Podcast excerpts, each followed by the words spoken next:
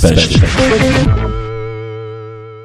Am 28. November stimmen wir über die Ausschaffungsinitiative ab.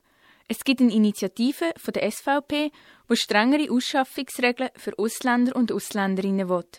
Das Parlament hat einen Gegenvorschlag ausgearbeitet, weil die Initiative von der SVP für das Parlament keine praxistaugliche Lösung ist. Die Initiative hat Straftaten definiert, die bei Ausländern und Ausländerinnen zur Ausschaffung führen sollen. Zum Beispiel vorsätzliche Tötungsdelikte, Vergewaltigungen, Raub, Drogen- oder Menschenhandel und Einbruch.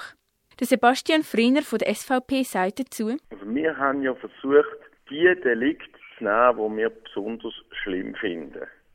Und Einbruch könnte man jetzt sagen, so vom Strafmaß, ja, das ist jetzt nicht so schlimm, das ist nicht Mord oder das ist nicht Vergewaltigung, aber jeder, der einmal äh, so ein Erlebnis gehabt hat, dass, dass er einen Einbruch gehabt hat daheim, der, der weiß, wie das ist, oder? Die haben da einem die Intimsphäre aufs Gröbste verletzen und sind wir eben der Meinung, dass der Einbruch eben auch dazu gehört. Weiter erklärte Sebastian Frener, warum die SVP diese Initiative lanciert hat. Die SVP hat jetzt einfach gefunden, dass es wahnsinnig wichtig ist, dass man gewisse Delikte hart sanktioniert, weil wir ein riesiges Problem haben mit Ausländerkriminalität bei bestimmten Delikten, das weiß man, oder äh, schwere Körperverletzung und so Geschichten.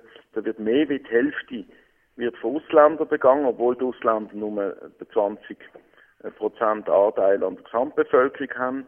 Und da hat jetzt einfach die SVP gesagt, dass man die Delikte besonders verfolgen und das heißt aber nicht, dass, dass andere Delikte nicht auch verfolgt werden sollen und dass bei schlimmen, sagen wir, Wirtschaftsdelikten kann durchaus auch jemand ausgewiesen werden. Der Gegenvorschlag hat eine Bestimmung zur Integrationsförderung.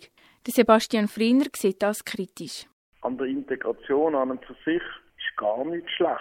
Aber es kann wohl nicht sein, dass von, von den Migranten praktisch nichts gefordert wird und das nur gefördert wird. Der Raphael Guldimann von den jungen Grünliberalen sagt, was für ihn der wichtigste Vorteil vom Gegenvorschlag ist. Für mich der wichtigste Vorteil ist, dass im Gegenvorschlag nicht einfach ein willkürlicher Katalog von irgendwelchen Straftaten, wo was weiß ich, wem gerade in den Sinn gekommen sind, aufgelistet sind, sondern dass im Gegenvorschlag konkret festgehalten wird, wenn jemand eine Strafe bekommt von einer gewissen Laufzeit, dann wird er auch ausgeschafft oder wird sie auch ausgeschafft. Und das macht rechtlich Sinn und verhebt auch rechtlich.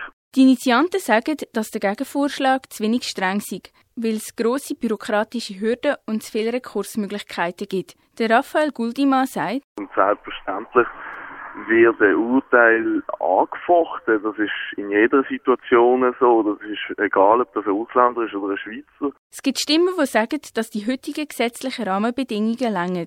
Der Raphael Guldimann sagt, wieso dass es trotzdem einen Gegenvorschlag braucht. Zwei Gründe. Einerseits haben wir im Moment eine Regelung, die uneinheitlich ist. Das heißt, die verschiedenen Kantone können verschiedene Sachen anwenden, verschieden reagieren. Das heißt, für die Betroffenen ist es nicht in jedem Kanton gleich. Das ist uneinheitlich und das finde ich insofern auch nicht richtig. Am 28. November entscheidet das Stimmvolk über die Initiative und den Gegenvorschlag. Thank you.